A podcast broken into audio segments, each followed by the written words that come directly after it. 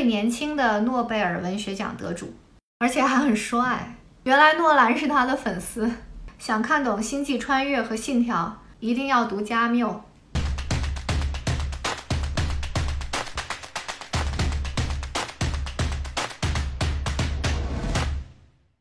我说大家好，我是小飞。那今天我们分享的书呢是加缪的《鼠疫》。在新冠病毒疫情期间，在法国销量明显上升的小说呢，就是这本加缪的《鼠疫》。那么，在一九五七年，年仅四十四岁的加缪呢，就凭借《鼠疫》和《局外人》等作品获得了诺贝尔文学奖。那他也成为了史上最年轻的诺贝尔文学奖获得者，而且呢，他还很帅。《鼠疫》呢，讲的是在阿尔及利亚的一座海滨小城奥兰，在一九四几年突然爆发鼠疫，封城十个月。那么在此期间呢，主角李厄医生的他的经历的一个记录。奥兰这个城市呢是真实存在的，加缪和他的家人呢也在那里生活过。但是这个故事呢是虚构的，或者说它是一个呃寓言，或者是一个象征主义小说。但是因为加缪的笔法非常的呃朴实不做作，像一个记录报告，读起来非常的冷静、真实、很成熟。所以说阅读的时候呢，都每每让人认为这是一段真实发生过的历史。小说讲了李厄医生的同事、朋友和病人在疫情中的反应和经历，还有整个城市的变化，包括在疫情开始时，呃，对待李厄医生等一批吹哨人的当局的态度，确定是鼠疫之后政府和民众的反应，还有在疫情期间每一个情况的不同的人的行动和心理。那么小说并没有过多的去关注呃鼠疫病情本身的分析。也没有去详细描述如何传染和治疗，而更多的呢是描写在疫情笼罩下的众生相和城市与人的变化。小说中出场的人物并不多，关系也不复杂，死亡无差别地笼罩在所有人的头上。在这种情况下，人们都会怎么做呢？书里的主角李鄂医生呢，是一位发现鼠疫并且全程都工作在医护一线的一位医生。那么在鼠疫被发现之前呢，他的夫人就已经因为生病，是生其他的病啊，被送出城外到疗养院去治疗了。那么在疫情期间，在城内，李鄂医生就有只有母亲一位亲人。那么直到疫情结束之后呢，李鄂医生的夫人也因为生病去世了。那书中还有一位重要的人物呢，是塔鲁。塔鲁呢，他是一位记笔记的旅行者，他是住在市中心的旅馆。记录这个城市的生活，经常出现在城市的各个角落，但是呢，却没有人了解他的过去的这样一个人。他后来成为李鄂医生的朋友，在整个疫情期间呢，他也成为医护志愿者，同时他还组织了义工队。在疫情尾声的时候，他却感染了鼠疫，最终死亡。那么书中有很多内容也是通过塔鲁的记录来呈现的。那后来知道呢，他是一位国际人士，他厌恶死刑，在世界各地呢参与当地的反抗斗争，帮助有需要的人。他是一位呃为自己的理想而活的一个人。其他还有一些主要人物啊，比如说因为出差从巴黎啊到达奥兰城，结果因为封城而出不去的记者朗贝尔，还有神父，神父在整个书里面呢前后做了两次重要的布道，然后内容是完全呃相反的或者不一样的。还有一个呢就是格朗，公务员格朗，那他是一位。呃，让人觉得是一个很窝囊的公务员，他的薪水非常的微薄，做了二十二年的临时工，生活也不是很如意，所以他是一个很贫困的公务员。李鄂医生呢是常年呢是义务帮他来治疗，所以他是李鄂医生的一个病人，但是呢他。却有一个伟大的梦想啊！每天晚上他有一个雷打不动的属于私人的时间。那到时候大家看书就知道他的这个梦想和他晚上到底是在做什么事情了。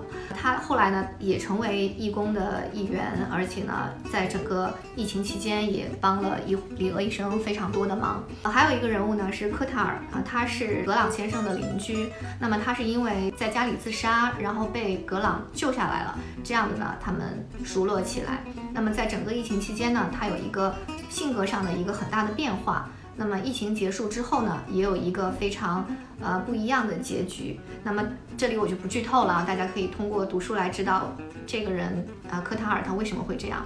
而且科塔尔有一些很有意思的地方，就是首先啊，他自杀的这个行动，因为呃，我们也知道，在加缪的哲学著作啊，《西西弗神话》或者叫《西西弗斯神话》里面，啊，开头第一句就是说，真正严肃的哲学问题只有一个，那便是自杀。所以说，呃，科塔尔这个人，他还是蛮他引出加缪的哲学理论的一个人，而且科塔尔还看看了本书，这个书呢，明显指的就是卡夫卡的《审判》啊，或者叫呃《诉讼》这本书，然后而且。科塔尔还对加缪的另一本书《呃局外人》的这个新闻事件有一个很大的反应。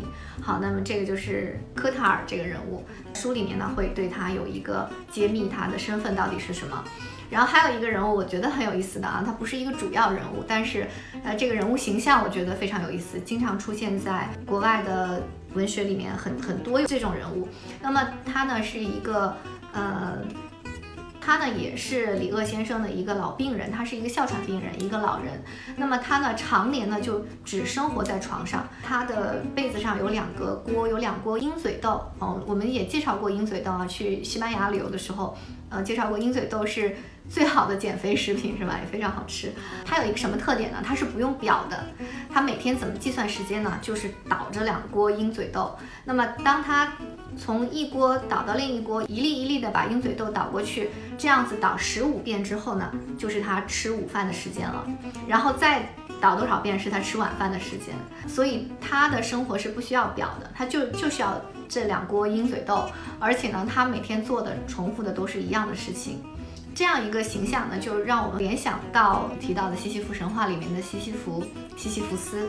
西西弗斯就是每天把石头从山下推到山上，然后石头再滚落下来，第二天再继续推，这就是他每天在做的一个事情。重复就是他的生活。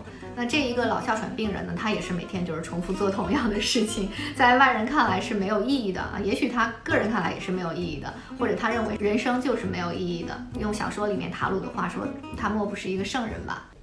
这些主要人物里面呢，没有女性，这些人物呢也没有家人，他们就好像舞台剧的一个个人物，只是陪伴读者出现在书里的一段时光。这些人物呢，就好像卡夫卡《城堡》里的男主角，没有背景，没有亲人，读者呢只是参与了他们一段的人生。就像张爱玲《封锁》里写的：“翠远的眼睛看到了他们，他们就活了，只活那么一刹那。车往前当当的跑。”他们一个个的死去了。还有就是这部小说里没有性，没有生育，几乎没有小孩，除了一个检察官的孩子的死亡有这样一个描写，还有几个小朋友放鞭炮的这样一个描写，其他之外几乎没有没有出现小孩。开篇呢，加缪是引用丹尼尔·迪福的话啊来说明小说的象征意义，用别样的监禁生活再现某种监禁生活，与用不存在的事表现真实同等合理。那么丹尼尔·迪福是谁呢？呃，说起他的名字，可能大家不是很熟悉。但是如果说起他的小说《鲁滨逊漂流记》，啊，我想很多人都知道，他是一位很高产的英国作家。他除了《鲁滨逊漂流记》呢，还有很多的作品，其中还有一部小说叫做《大一年日记》。这部小说呢，就是以1665年伦敦鼠疫为背景创作的一部纪实小说，描写了人们面对瘟疫时的种种反应。在死亡的笼罩下，人们或被隔离，或发疯，或等死。所以呢，加缪引用笛福的话呢，其实也是在暗示，虽然过了几百年，但是人类的历史呢，并没有很大的变化。十七世纪发生的灾难，二十世纪同样会发生。人类面对死亡呢，也仍然会有相似的反应和表现。只是加缪描写的鼠疫呢，更多的是一种象征，呃，因为他经历过在二战期间被德国纳粹统治下的法国的隔离生活，他也了解为反抗弗朗哥的独裁统治下的西班牙人民所经历过的死亡的威胁。所以说，被想象中的鼠疫笼罩下的奥兰城，就像被现实中的德国纳粹统治下的巴黎，鼠疫已经渗透进人们的生活和精神，无所逃避。虽然在书中呢，最后鼠疫消失了，但其实它并不会永远的消失。那整本书呢，都在讲述死亡，包括不同物种的死亡，比如说老鼠的死亡，啊，人类的死亡。那还有呢，人与死者的关系，比如说有亲人的死亡、朋友的死亡、孩子的死亡、神父的死亡、不认识的人的死亡。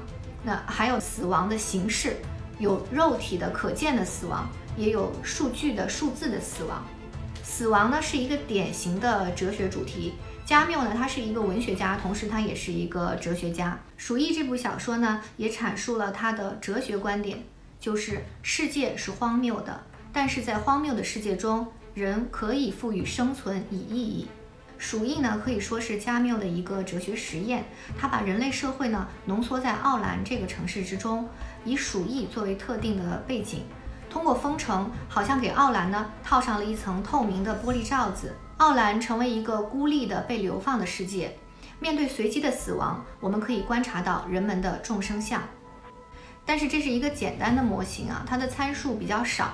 呃，书里开篇就说，要了解一个城市，较简便的方式是探索那里的人们如何工作、如何恋爱、如何死亡。然后还说，在奥兰跟其他地方一样，由于缺乏时间，也缺乏思考，人们不得不相爱，而又不知道在相爱。这是不经审视的生活，就不是真实的生活。那么，呃，他认为呢，在一个现代城市是没有爱情的，所以说爱情这个参数呢就被从模型中抽离了，所有跟爱情相关的女性角色就都被请出模型之外。比如说李鄂医生的妻子，在疫情发生之前呢就已经被送到外地疗养。呃，比如说记者朗贝尔的妻子啊，她也是在巴黎；还有这个公务员格朗的前妻啊，她也已经很早就离开了他。所以说，这是一个没有女人和爱情的世界，而且这些主要角色呢，也都没有孩子和其他家人，只有李鄂医生有他的母亲啊，赶来照顾他的生活。这些模型里的单身汉成为一个个孤独的个体，荒谬地存活在这个简单的世界里。而我们读者好像是上帝，透过玻璃罩子观察在鼠疫下的人们如何生存和死亡。生存和死亡，又是典型的哲学问题。所以这是一个人类的哲学实验。死亡像上帝掷出的骰子，在每个人的头上旋转，不知何时，在哪个人头上的骰子就停止转动了。而这场死亡游戏是随机的，无关乎信仰，无关乎性别。无关乎年龄或是财富，就像罗马决斗场外的观众来看的，就是决斗士死前的搏斗。所有的决斗士最终都是要死的，只是早晚而已。那么，作为势必要死的决斗士来说，要不要搏斗呢？李鄂医生的答案是：当然要，但是不是与其他的决斗士搏斗，而是与死亡搏斗，与鼠疫、与强权、与不平等搏斗。这种搏斗也许也会死，但是是自己选择的死，是有意义的死。人类的生存是一个荒谬的设定，生存没有指定的意义。如果万物的归宿都是最终走进那个无尽的死亡黑夜，那么，请不要温和地走入那个良夜。走进之前，我们还是可以抗争一番的，至少需要怒斥这光明的消息。鼠疫不会消失。它会永远存在于人类之中，它可能会是一种传染病，一种不人道的强权统治，或者是制造恐怖的宗教。它会以不同形式、不同面目，一次次地出现在人类社会，使人恐惧甚至死亡。在这些鼠疫来临时，加缪告诉我们，只有内心的正义和良心才能帮助我们走出黑暗，即使要面临一次次的失败，即使明知这是一个极大的荒谬。生存本无意义。是你的行动定义了你生存的意义。那这里我要插一句啊，因为现在电影《信条》正在公映，从《星际穿越》到《信条》，可以明显的看出导演诺兰的哲学思想明显受到加缪的影响。不要温和的走进那个良夜，即使明知结局，我们仍要尝试甚至反抗。良知会带你超越这个荒谬的世界。好，感谢收看今天的小飞读书分享。我居然敢讲鼠疫，我居然敢讲加缪。那么下一期呢，我们继续讲加缪，讲加缪的《局外人》，也是我更喜欢的一本书。好，也希望大家能够去收看诺兰的《信条》，祝大家观影愉快，我们下期再见。